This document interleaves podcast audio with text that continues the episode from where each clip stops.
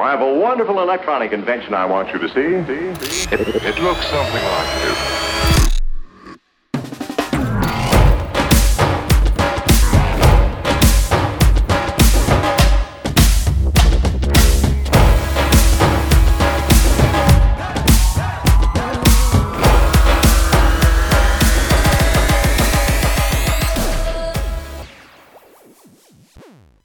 Hola, te saluda Paco Domínguez y estás en Hecho Derecho, un programa donde analizamos hechos jurídicos que se materializan en actos jurídicos. Todo explicado con peras y manzanas. ¿Quién dijo que la ley tiene que ser complicada? En el programa del día de hoy vamos a hablar de un tema muy importante a la hora de hacer negocios. El día de hoy vamos a hablar acerca de los contratos de por qué hay que tener contratos que respalden nuestras relaciones comerciales y lo que hay que cuidar a la hora de firmar uno. Para esto me encuentro con una experta en la materia, Ana Balbina Lu, quien es abogada y ejerce en Baker y McKenzie. Sin más, comenzamos. El día de hoy vamos a tener un gran capítulo y es que surgieron varios comentarios y dudas respecto al capítulo Quiero emprender, ¿por dónde empiezo? Sus preguntas fueron encaminadas al tema de los contratos y es que es un tema muy interesante, entonces el día de hoy vamos a compartir información relevante del tema. Para esto me encuentro con una experta en este tema, una gran abogada que tiene amplia experiencia en el tema de los contratos y yo le agradezco mucho que haya aceptado la invitación a compartir su experiencia y su conocimiento. Balbina, bienvenida a Hecho Derecho. ¿Cómo estás? Hola Paco, muchas gracias por la invitación. Estoy muy bien, muchas gracias. Y pues claro, con gusto, aquí a resolver dudas relacionadas a contratos. Balbina, te conozco de, desde ya algún tiempo y, conozco de tu afición por la música, de tu afición por la música, sobre todo la música clásica, el, sé que tocas el violín y tocas el piano, ¿verdad? ¿Qué es lo que más te gusta de, la música? Ay, la verdad es que a mí me encanta la música. Eh, sí el violín desde hace, desde los seis años. Y siempre me ha gustado, pues ahora sí que como como abogados que somos, Paco, en que nos conocemos desde la carrera, eh, la estructura musical, o sea, la estructura musical, cuando se toca instrumentos clásicos como el violín y se tocan en orquestas, que tuve la fortuna de tocar, pues es muy estructura, ¿no? O sea, es las primeras, es el primer acto, como en el teatro, y es las primeras canciones que son del primer acto, y luego hay un descanso, y luego viene el segundo acto, y luego viene el gran final. Balbina, me gustaría hacerte una pregunta que tal vez nadie te haya hecho.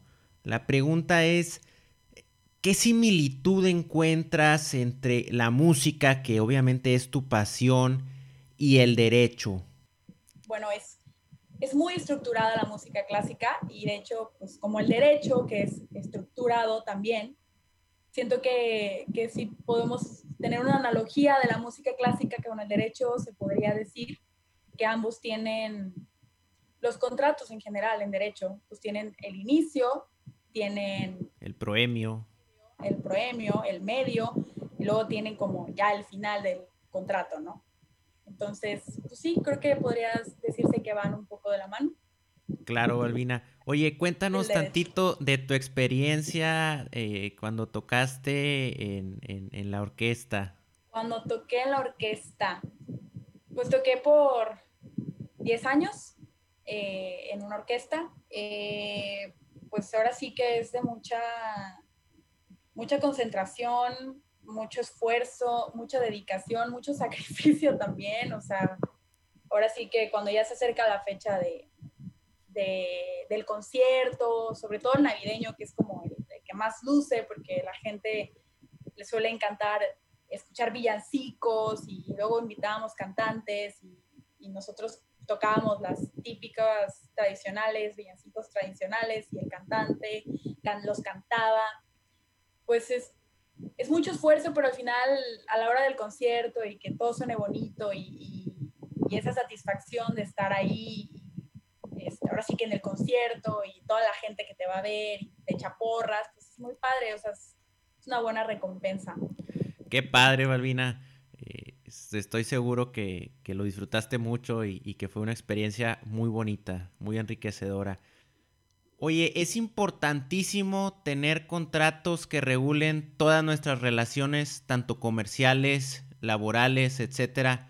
Y es que una sola transacción desafortunada puede poner en riesgo nuestra operación y el patrimonio de nuestra empresa, sobre todo si somos una MIPYME o una pyme. Así es. Los contratos los vemos todo el tiempo. Hay si nos vamos a lo más básico, hay contratos verbales y no verbales. Los no verbales son los que son escritos y son los que las empresas como las pymes deben de tener muy claro que a pesar de que podrían ser unas empresas medianas o pequeñas, piensen a lo mejor no es necesario tener un contrato escrito.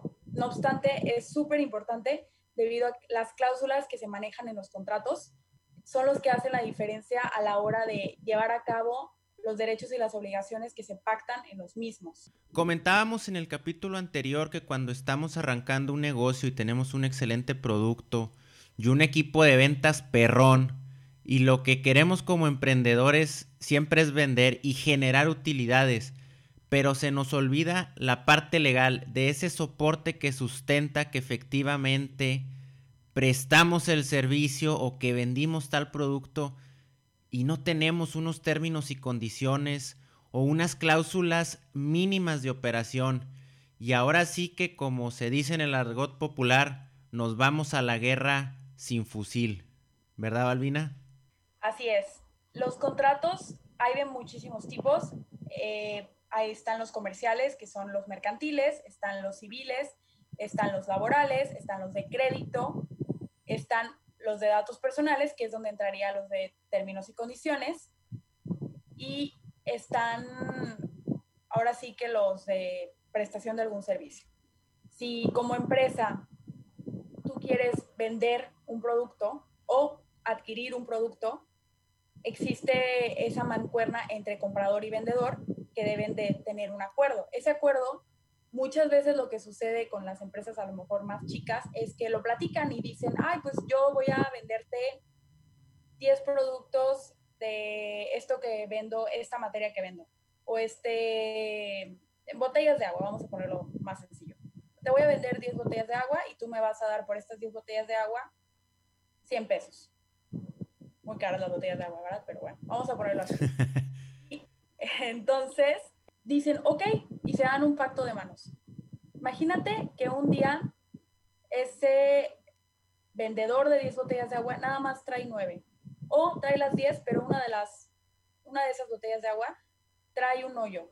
O trae, el agua se ve sucia.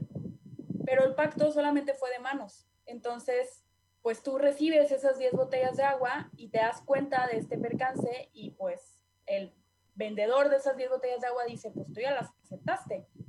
Y no hay un papel, por decirlo así, entre comillas, digo, sé que no me están viendo, pero es entre comillas, no hay un papel que diga, esas 10 botellas de agua deberían de tener ciertas características para que el comprador las pueda recibir tal como lo está solicitando.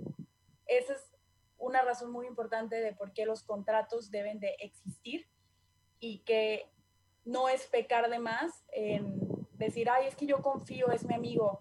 Sí, sí está bien que, que hagas tratos con tus amigos, pero no está de más tenerlo todo por escrito y ahora sí que quede como cuentas claras, amistades largas, como ese dicho. Claro, Balbina. Y con este gran ejemplo que nos, que nos pones, ¿por qué no nos comentas algunas cláusulas mínimas que debemos tener en cuenta a la hora de operar? Algunos detalles que los emprendedores deban cuidar a la hora de establecer una relación comercial.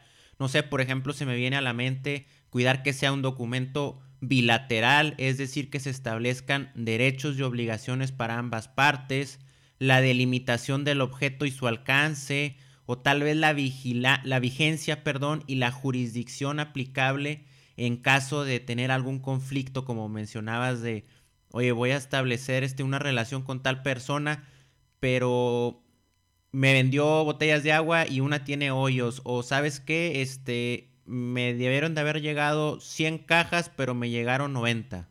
Yo creo que además de las que mencionas, el objeto y obviamente que si estás vendiendo algún producto tangible específico, así como las botellas de agua o podría ser alguna otra cosa que se pueda eh, tocar y puedas darte cuenta a la vista, a lo mejor que tenga ciertas características, eso entraría como en, las condiciones del producto. Aparte, yo soy de la idea en que siempre debe de existir una salida, o sea, la cláusula de rescisión del contrato terminación anticipada. Esto quiere decir, oye, es que la vigencia del contrato, no sé, es de dos años, pero tú al año, tú como comprador o como vendedor, dice, oye, sabes que ya no puedo seguir teniendo esta relación contractual con la otra parte y lo que dices, uy, híjole, es que ya me atoré con ellos hasta dos años, pero ya conseguí esta mejor oferta o ya no me interesa este producto y ahora quiero otro producto, pues yo creo que la cláusula de determinación anticipada del contrato podría ser una muy buena o en caso que alguna de las partes incumpla, poder rescindir el contrato también. Claro, Balbina, y sobre todo esta cláusula que comentas se ha vuelto muy importante en estos momentos de que estamos pasando con la pandemia del COVID-19, en la cual eh, hemos visto cerrar eh, muchas empresas o, empresas que, vaya, por, por la operación y por, y por los servicios y productos que generan no son indispensables y, se quedaron bailando en, en, un limbo determinado y no pudieron operar. Claro, es, de hecho es algo que se está viendo mucho ahora en mi experiencia laboral eh, ha sucedido muchísimo que, nuestros clientes nos digan como, oye, es que, híjole, nosotros vendíamos X producto, pero los proveedores que nos daban ese producto, resulta que por la pandemia, eh, por la situación de COVID, al no ser una actividad esencial, pues cierra y ya no nos puede dar ese producto. ¿Qué hacemos?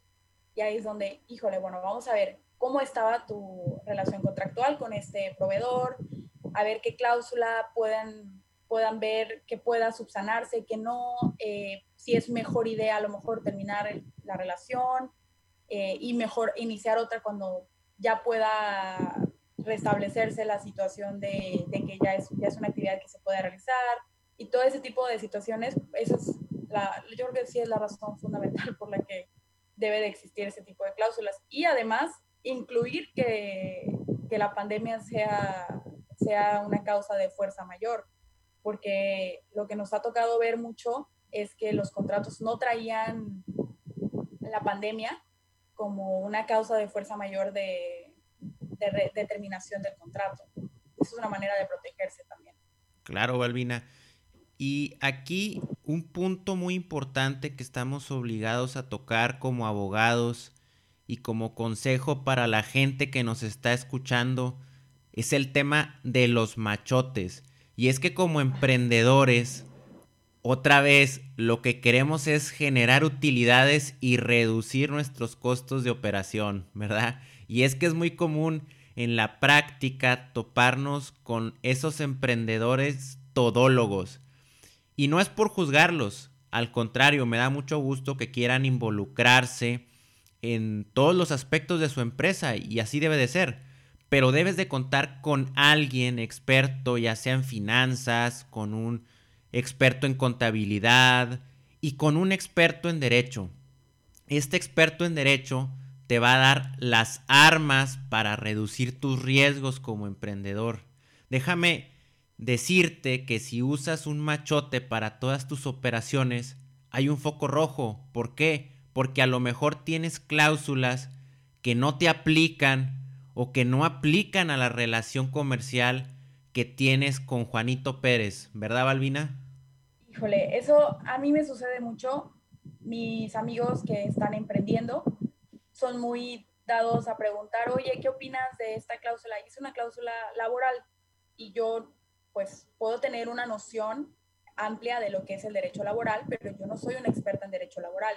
Entonces, no me puedo atrever a decir, bueno, pues esto es lo que deberías incluir entre con, tu con tu trabajador y tú como, como el patrón. La verdad es que los machotes, a veces más que ayudar, siento que perjudican pensando para las personas a lo mejor que no quisieron o que no tienen la opción de, poder acudir a, un servicio legal más especializado. A veces lo que sucede con estos machotes es que perjudican más de lo que ayuda. Si, si no sé, una persona está emprendiendo, no quiere abrir mm, una cafetería y entonces quiere adquirir café y le mandan, le dice el proveedor de, del café que le manden un contrato y eh, esa persona, este, la persona que quiere abrir la cafetería, se mete a Google y dice, contrato para adquirir café. Y le sale una serie de machotes y dice, este me gusta y lo manda. Pues lo que va a suceder es que si la persona que provee el café tiene a alguien más especializado en derecho, puede incluir algunas cláusulas que no sean tan favorecedoras para la persona que quiera adquirir ese café. Y a la hora de que suceda alguna, algún percance, sale perdiendo la persona que quiere, que está adquiriendo ese café, como las situaciones que mencionábamos anteriormente, no sé, que el café no llegara con los gramos que debía, o alguna situación más allá de, de ambas partes, es que está el huracán tal y no pudo llegar el, el autobús que traía el material de café y bueno, ¿no? Una serie de cosas. Entonces, los machotes, más eh, como decía, los machotes más que ayudar a veces solamente perjudican si no lo sabes utilizar. Si sabes utilizar un machote, puede ser de mucha utilidad porque lo vas adecuando y a esos machotes que los puedes ir adecuando se les conoce a veces como el contrato maestro. Es un contrato maestro que te puede servir específicamente para proveedores de café, ya sea si quieres cambiar de proveedor de café, podrías usar ese contrato maestro, lo adecuas a las indicaciones que te dé el nuevo proveedor de café y te puede servir. Pero ya es un contrato específico a proveedores de café. No sé si me estoy explicando. Claro, claro que sí. Este, y siempre lo que yo recomiendo es tener ese clausulado mínimo de operación que debes contar para poder establecer una relación comercial y no llegar en blanco y que tal vez se quieran aprovechar de esa situación para ganar eh, algún provecho o alguna ventaja. Sabes, eh, en el tema de los machotes, una vez me tocó platicar con un cliente que me comentó, oye, es que tengo una operación así y así y quiero hacer una asociación en participación con tal empresa, pero mi contador me dijo que salía muy caro y por eso nada más le quisimos cambiar el nombre al contrato y le pusimos prestación de servicios. Nombre de, de inmediato me asusté y le dije, a ver, a ver, a ver, cuéntame de la operación para darte una mejor asesoría y que el día de mañana no tengas problemas legales que puedan dañar tu relación comercial o que puedas tener algún otro tipo de problemas. Y al final de cuentas resultó que no ocupaba esa asociación en participación y ocupaba un modelo de contrato muchísimo más sencillo. Eso, eso sucede muy a menudo. la situación a veces con la tecnología de nada más pones la palabra contrato de X, lo que quieras, y te salen como mil opciones y tú escoges una y piensas, ah, pues qué, qué tanto me va a perjudicar. No, o sea, si no tienes, imagínate encontrar un contrato con legislación de Argentina y ya lo estás mandando, o sea, no, si necesitan las, las personas que están emprendiendo, yo entiendo que a lo mejor es algo costoso y que no lo tienen como una prioridad el contratar a algún abogado, pero yo sí aconsejaría que deberían de tener por lo menos eh, un panorama legal, alguien, un experto que les diga como, a ver, cuál es el giro de negocio y estos son los contratos que pudiera servir y a lo mejor invertir de que en los contratos maestros, pero que sean específicos y que ya sepa la persona que está emprendiendo que este contrato es específico para proveedores, este contrato es específico si eres comprador, si eres vendedor, si eres prestador de servicios, si vas a contratar a algún empleado. ¿Me, me explico? Porque si no pasa eso, de que agarras el contrato de vendedor, pero tú eres el que está comprando y solamente le cambiaste el nombre y ¿qué estás enviando? O sea, no, no estás enviando algo que te pueda servir, sino al contrario, que te pueda perjudicar y hasta dañar la relación con la otra parte, de decir, oye, pues sí estás tomando en serio nuestro contrato de, de compra y venta porque pues me estás enviando algo que no es. Claro. Oye, Balbina, otro punto muy importante que tenemos que cuidar es la relación entre el área legal o del abogado que tengas contratado con el área comercial. ¿Por qué? Porque muchas veces por estar vendiendo prometemos cosas que a lo mejor no podemos cumplir o cosas que vayan contra la empresa o tal vez cosas en las que nos podemos meter en un problema legal. Sabes, cuando trabajé en una empresa de facturación electrónica muy conocida aquí en Nuevo León, nos pedían hacer comunicados para el área comercial y para los clientes de la empresa. Y la persona que se encargaba de esto, me acuerdo que nos decía que teníamos que tener muy en cuenta a quién iban dirigidos estos eh, avisos. Es decir, quién, quién era nuestro público, a quiénes van dirigidos los mensajes. Y aquí me voy a dar un balazo en el pie porque como abogados siempre nos entrenan para entender las leyes y usarlas para bien, claro, pero nunca nos enseñan cómo bajar esa información y desmenuzarla para darnos a entender a la hora de ejercer. Y en una empresa todos remamos hacia el mismo lado, pero hay ocasiones en que no es así y cada área del negocio empieza a remar para un lado diferente creo que la relación comercial y legal deben de ir muy de la mano. A mí me pasó con un cliente del despacho donde estoy yo que nos manda un contrato de términos y condiciones para una compraventa que de unos productos que traían de Estados Unidos y tenían como el contrato maestro, que es el que les he estado mencionando, la relación con Estados Unidos. Pero este contrato que querían ahora era para adecuarlo a leyes mexicanas para una relación contractual con un país latinoamericano.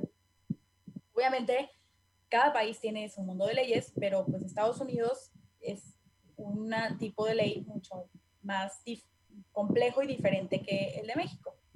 Entonces, para no hacer el cuento largo, el contrato así básico estaba bastante servible para México, pero las especificaciones del producto que ellos, era, que ellos lo querían eh, vender.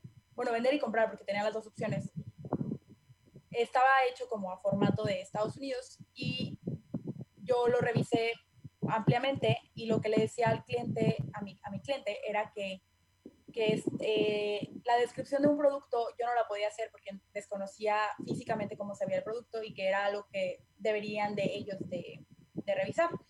Y lo que él astutamente me dijo, no lo voy a, yo no voy a dar la descripción del producto que lo haga comercial, porque él es un área diferente a comercial y es meterse a un área que no, que él no tiene como el amplio conocimiento, a pesar de que pues, puede tener una noción del conocimiento, no es algo que, que sea un experto.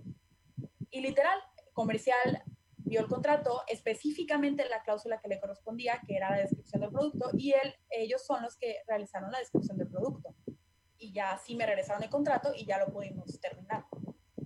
Balbina, también hay que aconsejar a nuestros oyentes sobre los term sheets o las carátulas en donde se encuentra la información más importante de los contratos que firmamos. Este instrumento que es muy utilizado en los contratos de adhesión, pero que son de gran utilidad en todos los contratos. ¿Verdad? Es, esto es un resumen ejecutivo del clausulado más importante y contienen cosas como la vigencia, el monto de las operaciones, intereses en caso de que apliquen y nos sirven para tener un control sobre los documentos que vamos firmando y de los que vamos a firmar, ¿verdad? Y como te decía, es importante tener, tener esto porque así llevamos el control. Oye, ¿sabes qué? La relación comercial con tal persona vence en seis meses y a lo mejor a mí me interesa renovar esa relación comercial. o a lo mejor a mí me interesa terminarla, pero para terminarla en los contratos muchas veces se ponen eh, algunas condiciones para hacer efectiva esa terminación de la relación y en, en esas condiciones hay un tiempo específico para tú manifestar el que ya no quieres tener esa, esa relación. Es correcto. Mira, lo más padre de los contratos y la razón por la que a mí me gusta mucho la materia contractual es que tú decides. Tú decides si pones en la cláusula, oye, es una vigencia de seis meses con opción a renovarlo en los primeros cinco días del término del contrato. Y se renueva automáticamente y tú lo pones. O puede ser, oye, se termina y para volver a realizar un contrato se tiene que volver a platicarlo, lo cual es válido también. O puede ser, este contrato se, tiene una vigencia de un año, pero si no las partes deciden continuar, no hay necesidad de otro contrato y automáticamente se renueva o automáticamente se termina la relación contractual. O sea, la verdad es muy de cómo lo es, de cómo esté escrito, pero eso es lo más importante, que esté escrito y que ambas partes tengan los documentos adecuadamente firmados por los representantes legales en caso de que sean por personas morales, o sea, empresas, o por las personas físicas, que sea un acuerdo entre dos personas físicas. Este formato es, es de gran ayuda para, para todos los emprendedores este, y sobre todo, como, como ya comentábamos, para tener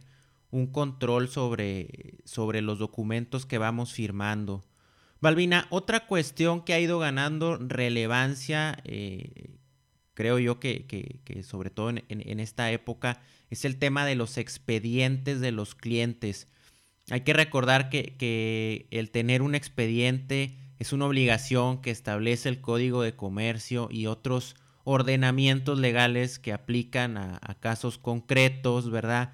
Pero es importante tener bien integrado el expediente de, de, nuestro cliente, de la relación comercial que tenemos, tener bien identificado, eh, no sé, mediante comprobantes de domicilio, el registro federal de contribuyentes, las actas constitutivas y los poderes en caso de, de que la relación sea con una empresa, ¿verdad?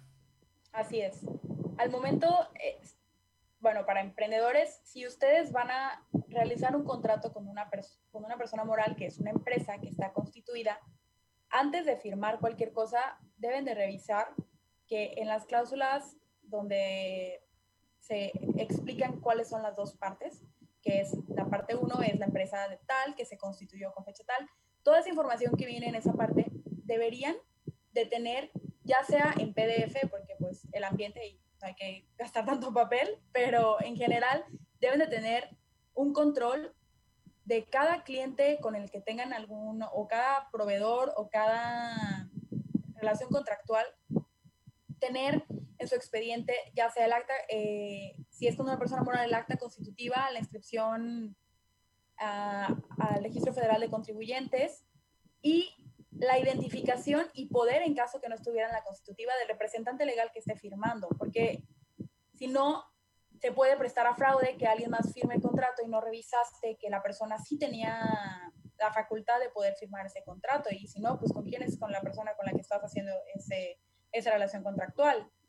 Y en caso de que es una persona física, pues revisar que, que, que sea, pues ahora sí que un, ya sea extranjero o mexicano, pero que tenga como una identificación. Si no es mexicano, pues he perdido el pasaporte y si es una persona extranjera que habita en México, que tenga la, forma migratoria. La FM2. La FM2, que tenga todo en un PDF. Digo, lo más práctico que a mí, a mí se me hace es que si tú tienes en tu computadora un escritorio en, en documentos, tengas una carpeta por cliente y que en esa carpeta del cliente sea por contrato y que la carpeta que diga, no sé, contrato de prestación de servicios, ahí incluyas en el mismo, el PDF del contrato firmado, eh, que tenga la identificación de la persona que está firmando, eh, el acta constitutiva en caso que sea con una persona moral y cerciorarse que la persona que esté firmando sí tenga la facultad de firmarlo. Porque todo eso te da más te, da, te organiza eh, tus relaciones contractuales. Y aparte, en caso, así puedes estar más atento de, a ver, este contrato y ponerle fecha también.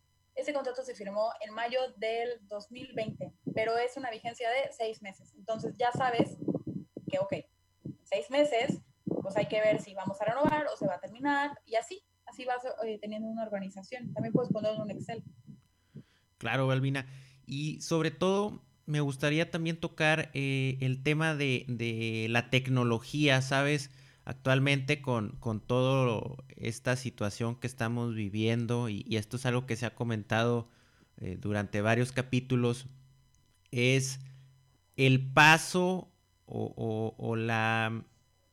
Sí, sí, el, el paso a, la era digital, al comercio electrónico. es correcto, a, migrar a, todo lo digital, este, con, toda esta vorágine que, ha venido sucediendo, en la de, oye, ya no es necesario el que se firme en, físico, el tener la firma física de, de, las personas, ahora se puede firmar este, con firmas digitales, está la, fiel, eh, que, es una cadena y le da más, seguridad a, la firma del contrato, ¿verdad? Mira, tocas un tema bastante, yo creo que ese tema se merece otro capítulo, el tema de la firma electrónica. En general, la fiel es, es como tu identificación, es como tu, tu, firma de la IFE, o sea, o tu INE, perdón. Eh, la fiel es, es una firma auténtica, las personas, la e-firma, para las personas que no, que no sepan qué es la e-firma o la fiel, la sacas en, en el SAT, eh, acudes, necesitas eh, nada más tu, correo electrónico, tu IFE y me parece que tu RFC, tienes que ya estar inscrito en el RFC. Así es, y, con una memoria y, ya. Con una memoria y es todo lo que necesitas. La ventaja de tener la, la FIEL, la firma electrónica, la e-firma, que le cambiaron el nombre recientemente, es que es como un certificado de que yo, Ana Balbina, soy yo y está, es más, hasta usan tu huella digital. Entonces, la verdad es que la, la e-firma sí es como la, la de las firmas como más verídicas. De hecho, hasta yo diría que es más, más difícil que te... Que, te la falsifiquen. siendo, utilizando la firma electrónica que tu firma de manuscrita, la verdad. O sea, es más, más difícil porque son una serie de eh, códigos y tienen tu QR y creo que es de las mejores firmas, pero tristemente aún no hemos terminado de migrar como para firmar con la firma electrónica. Supongo yo que con esta situación que vivimos y que no sabemos cuánto tiempo va a durar, es que esta migración pues va, va a ser más rápida que, que lo que se tenía esperado. Pero hay otras maneras de firmar electrónicamente, que es una aplicación que se llama DocuSign, que esa todavía yo no me atrevería a decir qué tan fidedigno o no sea como utilizar DocuSign.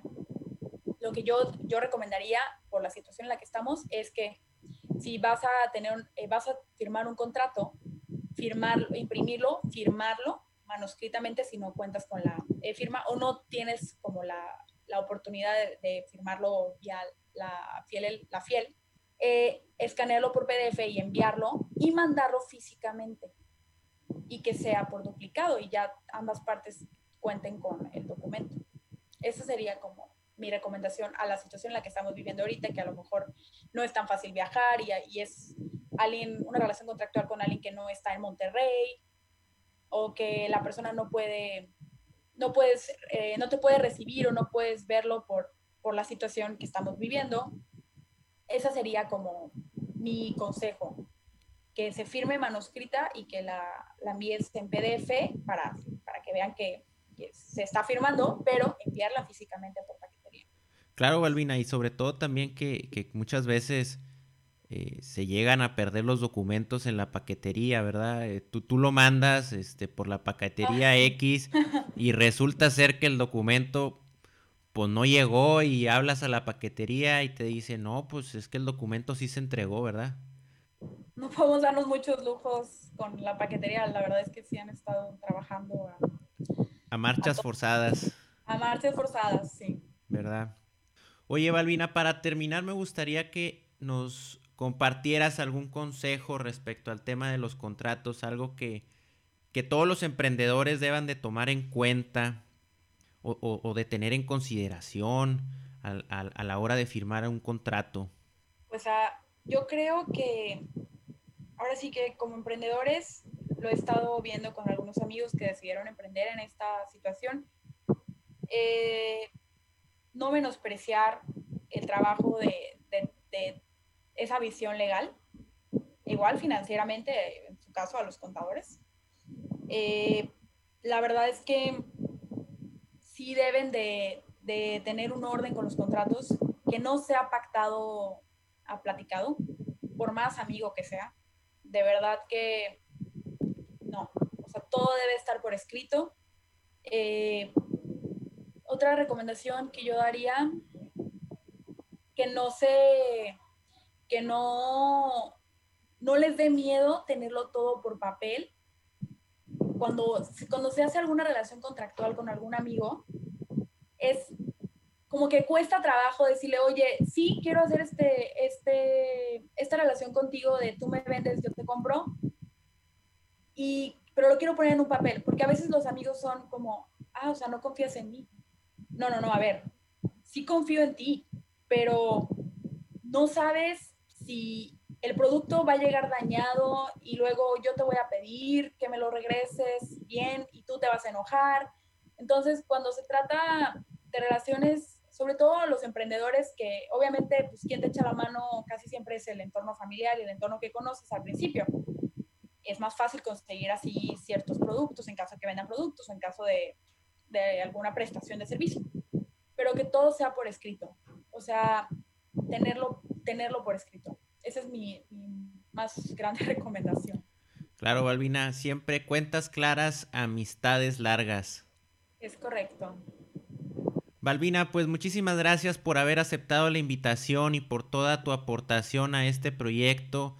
De verdad, platicar con gente tan preparada como tú enriquece mucho este programa muchas gracias Paco por la invitación y, me parece muy, muy padre el proyecto que estás realizando y que, que las personas se animen a emprender, pero siempre con, con los ojos abiertos de lo que se necesita para emprender.